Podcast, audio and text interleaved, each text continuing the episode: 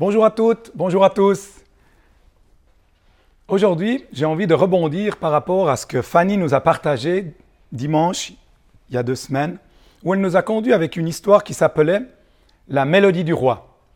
Quel merveilleux titre. Je sais pas vous, mais moi j'ai beaucoup, beaucoup aimé. Et je peux que vous encourager, encourager à réécouter et écouter encore ce message. Qui désire aujourd'hui entendre la mélodie du roi? Je t'invite à bien écouter, car ce matin, tu vas recevoir la clé pour la saisir. Te rappelles-tu de cette histoire? Elle relatait un prince qui lança un défi de taille à trois chevaliers. Leur épreuve était un voyage pour retrouver le roi dans son château.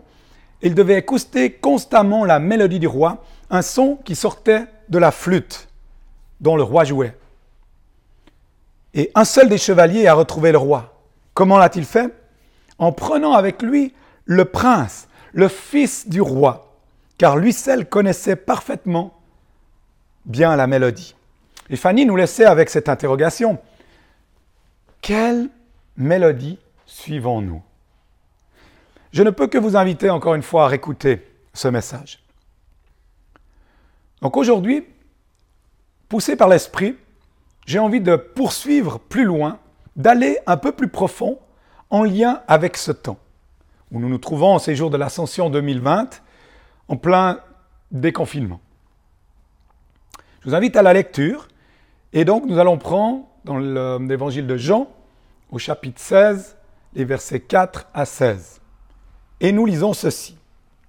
Jésus dit, Je vous ai parlé ainsi pour que l'heure venue, vous vous souveniez que je vous l'ai dit. Je ne vous l'ai pas dit dès le commencement parce que j'étais avec vous. Maintenant, je m'en vais vers celui qui m'a envoyé et nul de vous ne me demande Où vas-tu? Mais parce que je vous ai parlé ainsi, la tristesse a rempli votre cœur. Cependant, je vous dis la vérité, il est avantageux que je m'en aille car si je ne pars pas, le consolateur, l'aide, ne viendra pas vers vous. Mais si je m'en vais, je vous l'enverrai. Et quand il sera venu, il convaincra le monde de péché, de justice et de jugement. De péché parce qu'ils ne croient pas en moi, de justice parce que je vais vers le Père et que vous ne me verrez plus, de jugement parce que le prince de ce monde est jugé. J'ai encore beaucoup de choses à vous dire, mais vous ne pouvez pas les comprendre maintenant. Quand il sera venu, lui, l'Esprit de vérité, il vous conduira dans toute la vérité. Car ses paroles ne viendront pas de lui-même, mais il parlera de tout ce qu'il aura entendu et vous annoncera les choses à venir. Lui me glorifiera parce qu'il prendra de ce qui est à moi et vous l'annoncera. Tout ce que le Père a, est à moi. C'est pourquoi j'ai dit qu'il prendra de ce qu'il est à moi et vous l'annoncera. Jésus, dans ce passage, dit, quand j'ai parlé ainsi, il se réfère en fait au chapitre précédent, Jean 15, du passage 18 à 27, qui se termine avec ces deux versets, 26 et 27. Mais lorsque l'aide sera venue, lequel je vous enverrai de la part du Père, l'Esprit de vérité, qui découle du Père, c'est lui qui rendra témoignage de moi. Et vous aussi, vous rendrez témoignage parce que vous êtes dès le commencement avec moi. Je souhaite m'attarder avec vous ce matin sur le verset 7 du passage que nous venons de lire. Toutefois, je vous dis la vérité, dit Jésus il vous est avantageux que je m'en aille, car si je ne m'en vais, l'aide ne viendra point à vous. Mais quand je m'en serai allé, je vous l'enverrai. Jésus, au travers de ses paroles, souhaite enlever la tristesse que les disciples ressentent due à la séparation physique qui se prépare, cette tristesse qui les rend muets en sa présence.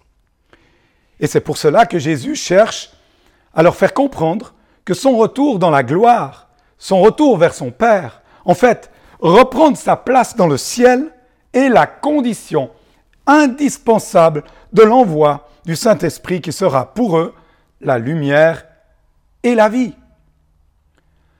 Rappelons-nous aussi qu'à ce moment, le Saint-Esprit n'avait pas été donné aux disciples, comme il est écrit dans Jean 7, chapitre 7, verset 39. Or Jésus dit cela du Saint-Esprit qui devait recevoir ceux qui croyaient en lui, car l'Esprit n'était pas encore donné parce que Jésus n'avait pas été, été glorifié.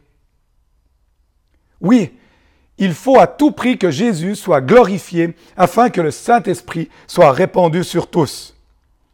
Il vous est avantageux que je m'en aille.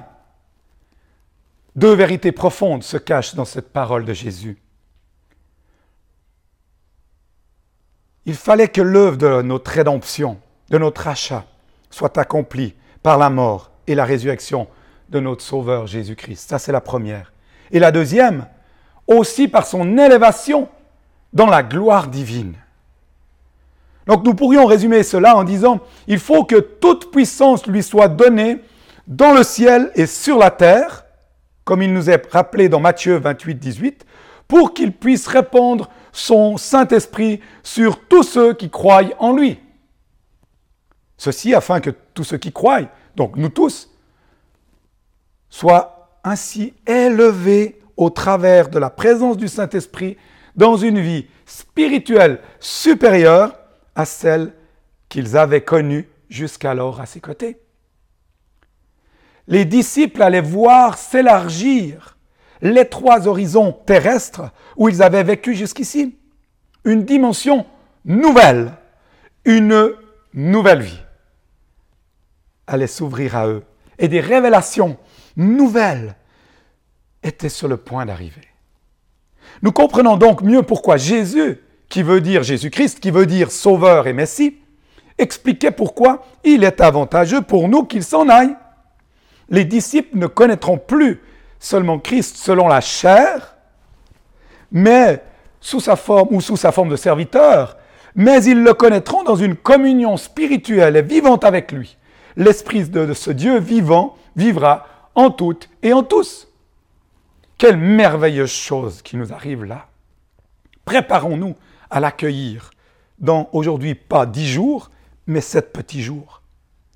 Et donc les disciples le posséderont, glorifié, et ils comprendront ainsi la spiritualité et l'universalité, si je peux dire, de son règne, qu'ils iront à leur tour, comme nous aujourd'hui, établir sur la terre par la puissance de son Saint-Esprit. Cette aide est si précieuse et primordiale pour chaque croyant sur cette terre. Oui, il est vraiment donc avantageux que Jésus quitte cette terre et rejoigne le ciel. Cette parole a dû paraître mystérieuse aux disciples, car en ce temps-là, l'Esprit n'était pas encore donné, encore une fois. Alors que pour nous, eh ben, nous, on a déjà beaucoup reçu, on est déjà beaucoup plus loin dans cette révélation de Dieu. Grâce à qui? Ben, Grâce à ce Saint-Esprit qui a été répandu depuis plus de 2000 ans sur nous tous via la Pentecôte.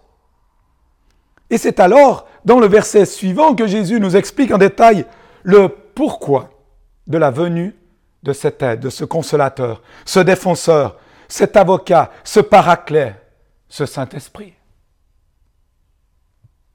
Le Saint-Esprit.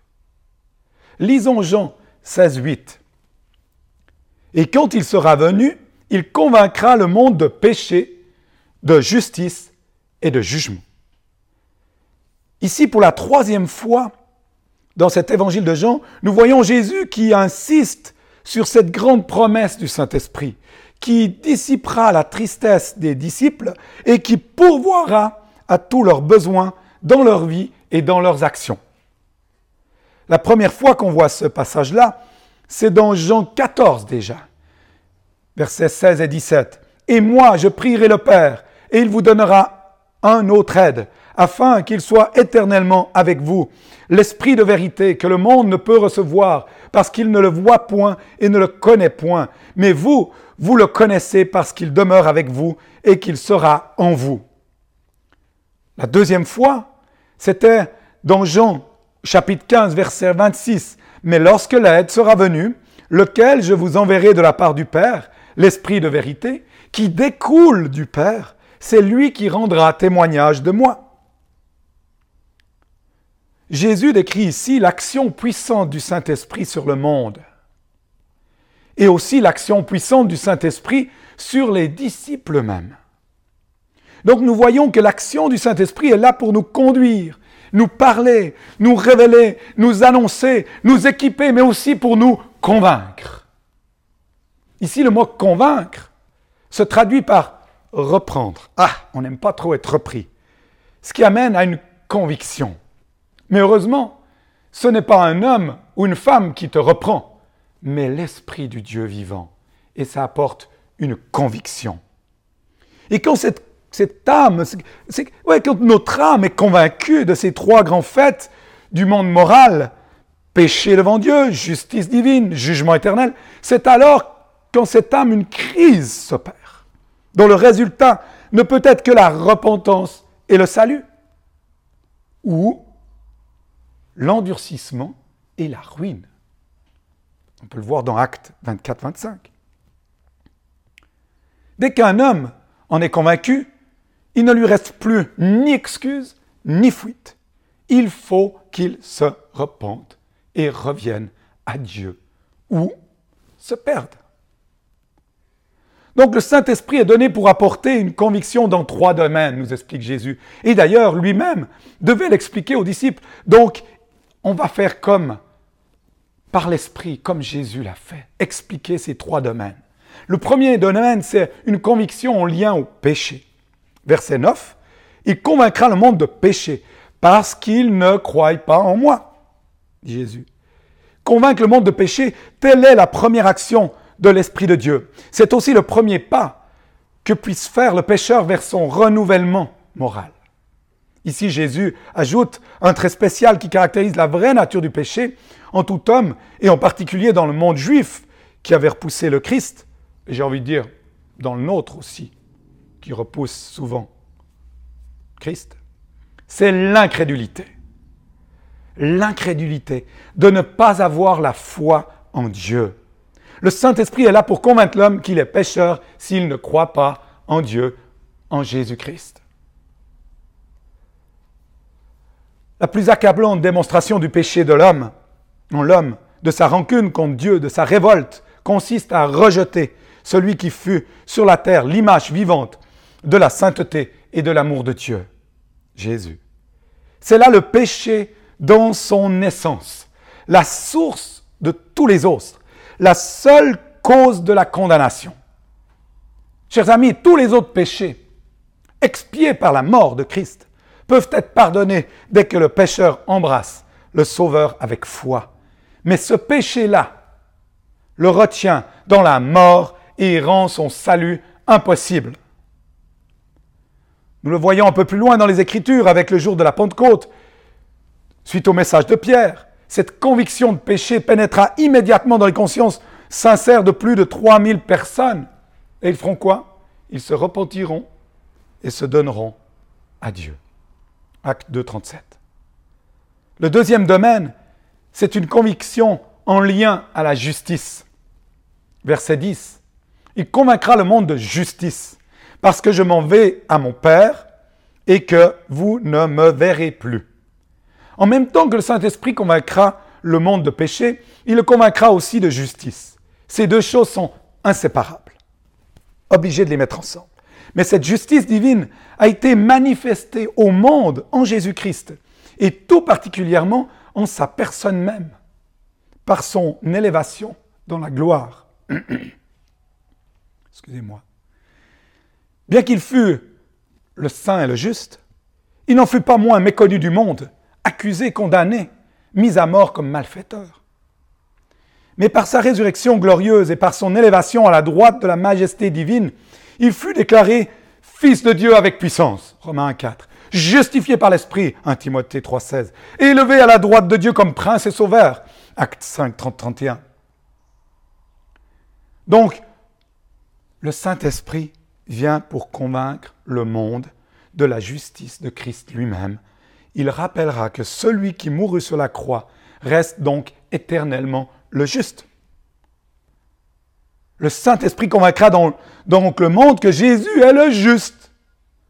Et il démontrera à tous que Jésus est le Saint de Dieu, le Sauveur des hommes, la source du salut et de la vie éternelle. Le troisième domaine de cette conviction est en lien au jugement. Au verset 11, il est écrit, Il convaincra le monde de jugement, parce que le prince de ce monde est jugé. Partout où le monde sera convaincu de son propre péché et de la justice de Christ, il sera aussi convaincu de jugement.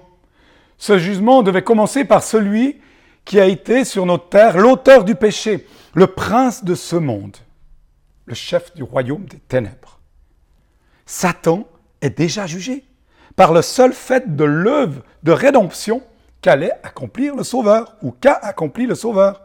La puissance et la domination de l'ennemi vont être brisées à la croix et la terre où il régnait ouverte à la prédication du salut. Et c'est une merveille. Et là, on comprend pourquoi le Saint-Esprit est venu ou va venir pour certains. Donc chaque pécheur arraché à Satan est régénéré par la puissance du Saint-Esprit. Et il devient alors comme un monument, un monument de la condamnation qui est posé en face de celui qui s'appelle le prince des ténèbres, le prince de ce monde. Ce monument est debout comme un témoin vivant, lui rappelant constamment l'acte de la croix et la délivrance de notre esclavage. Jésus termine en disant, J'ai encore beaucoup de choses à vous dire, mais vous ne pouvez pas les porter maintenant. Car pour que l'Esprit puisse convaincre le monde, il faut d'abord qu'il agisse dans les apôtres, qui seront les instruments de son action sur ce monde. C'est pourquoi après l'action du Saint-Esprit dans le monde, Jésus promet à ses disciples que le Saint-Esprit les conduira dans toute la vérité et complétera les instructions qu'ils ont reçues de lui. N'oublions pas encore que les apôtres ne pouvaient pas tout à fait comprendre ni prévoir les dernières profondeurs de la régénération, du renoncement, de la vie divine de l'homme. Ils ne pouvaient pas comprendre ça. Alors oui, Jésus avait donc encore beaucoup de choses à leur dire, mais pour l'instant ne pouvaient pas l'entendre. Car c'est uniquement au travers du Saint-Esprit qu'allait être donné à ses disciples qu'ils allaient avoir la, la révélation de la vérité, tout en les rendant capables de l'embrasser, de la prendre pour eux et de l'annoncer aux autres. Et on peut le lire au verset 13. Mais quand il sera venu, l'Esprit de vérité, il vous conduira dans toute la vérité, car il ne parlera pas de son chef, mais il dira tout ce qu'il aura entendu. Il vous annoncera les choses à venir, et c'est lui qui me glorifiera, parce qu'il prendra de ce qui est à moi, et vous l'annoncera. Tout ce que le Père a est à moi, et c'est pourquoi je vous dis qu'il prend de ce qui est à moi, et qu'il vous l'annoncera. Encore un peu de temps, et vous ne me verrez plus, puis encore un peu de temps, et vous me verrez parce que je vais, je m'en vais au Père. Cette vérité nous sera et nous est révélé et annoncé par l'Esprit de vérité, le Saint-Esprit. Car cette vérité est nulle autre que qui? Que Jésus. Jean 14, 6. Jésus leur dit, c'est moi qui suis le chemin, la vérité et la vie. Et nul ne vient au Père que par moi. Donc le Saint-Esprit glorifiera donc le Sauveur. Jésus, en plaçant les disciples dans une communication vivante avec lui et en leur révélant et en leur appropriant ainsi tous les trésors de grâce, de vérité, de vie divine, de sainteté qui sont en lui. Saint-Esprit fera croître chaque disciple dans la vérité et amènera chaque disciple à grandir, à faire grandir Jésus en eux. Alors, en conclusion, oui, dans les temps que nous vivons, et plus que jamais, nous avons besoin de recevoir le Saint-Esprit. Et nous comprenons mieux, j'espère aujourd'hui, pourquoi Jésus a dit, il est avantageux que je m'en aille. Je vous encourage vraiment à être attentif et sensible au Saint-Esprit, car il est là Il est là afin de nous convaincre de la présence et de la vérité de Jésus sur terre dans nos vies. Il est là pour que nous entrions dans une dimension nouvelle, comme je disais, une nouvelle vie avec des nouvelles fraîches révélations. Il est là afin de nous faire connaître mieux Christ en vivant une communion intime, spirituelle et vivante avec lui. Il est là pour nous aider à comprendre ainsi cette grandeur, cette universalité de son règne. Il est là afin que nous puissions être des témoins puissants de ce monde qui nous entoure. Car il vient pour convaincre les hommes et le monde de péché, de justice et de jugement, afin de aussi dissiper cette tristesse de ne pas avoir pu vivre avec Jésus. Comme ses disciples disaient, mais tu pars. Mais il est là pour pourvoir à tous nos besoins et nos actions. Il est là pour nous montrer le chemin qui mène vers le Père et de confirmer en nous la vie éternelle. Il est là pour révéler la vérité à chaque croyant, en le rendant capable de vivre et de l'annoncer à d'autres, afin de glorifier Jésus, en prenant ce qui est en lui et le mettant en toi. Il est là pour te révéler le trésor de la grâce. Connais-tu le trésor de la grâce? D'être aussi gracieux que Jésus a été sur terre. Ou encore le trésor de la vérité. Ou encore le trésor de l'amour ou de la sainteté qui sont en lui. Il est là pour t'équiper de toutes les armes, comme nous rappelaient Fanny et Fabrice, et te déverser sur toi les dons que tu as besoin pour avancer dans le chemin ou sur le chemin de ta vie. Une fois qu'il vit en toi, tu deviens simplement la résidence, non pas temporaire, continuelle de Jésus-Christ sur terre. Tu deviens son temple. Et donc par lui qui est en toi, tu peux ainsi être surpris à faire et vivre des choses encore plus grandes que tu lis dans la parole et que Jésus a vécu dans son ministère sur la terre. Donc aujourd'hui, nous nous rappelons lors de cette, ascension qu'il est avantageux que Jésus s'en aille. Et nous avons compris, et nous voulons être attentifs, obéissants au dernier conseil que Jésus donna à ses disciples, en se préparant à l'attente de sa venue. Comme je disais juste avant, c'est jeudi, c'était jeudi l'ascension. Aujourd'hui, on est dimanche, et il nous reste sept jours jusqu'à la visitation de la Pentecôte. Alors, acte 1, 4, 5, rappelons-nous ceci dans cette préparation.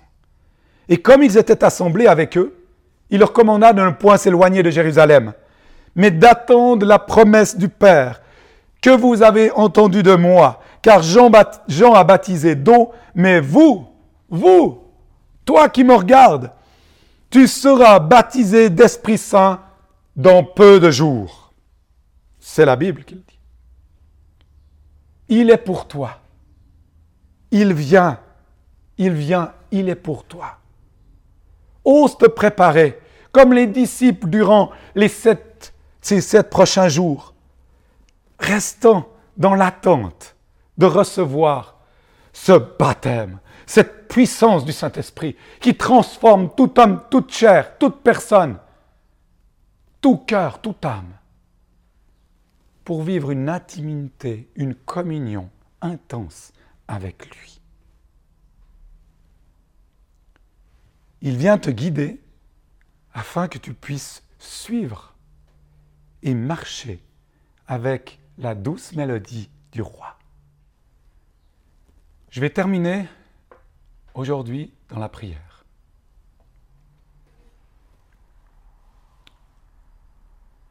Père, je te bénis pour ta parole annoncée aujourd'hui. Je prie, Seigneur, qu'elle puisse travailler le cœur de chaque auditeur. Que celui qui a des oreilles pour entendre, qu'il entende. Que la conviction venant du Saint-Esprit puisse couler dans ton cœur.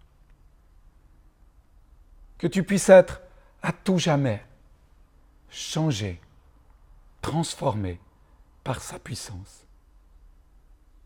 Que tu puisses entrer dans cette relation intime avec lui. Marcher comme un témoin puissant sur cette terre, là où tu te trouves, en commençant par ta maisonnée et en allant aussi loin que Dieu te donne d'aller. Et je prie, Saint-Esprit, que tu touches chaque petit et grand, chaque famille, et j'appelle une bénédiction multipliée sur chaque famille maintenant. Restaure, transforme, guérit chaque cœur en cet instant. Et ceci, non pas pour la gloire d'une communauté ou la gloire d'un homme, mais pour qu'on puisse, comme le Saint-Esprit est venu, pour te glorifier seul, toi, Jésus, notre roi. À bientôt.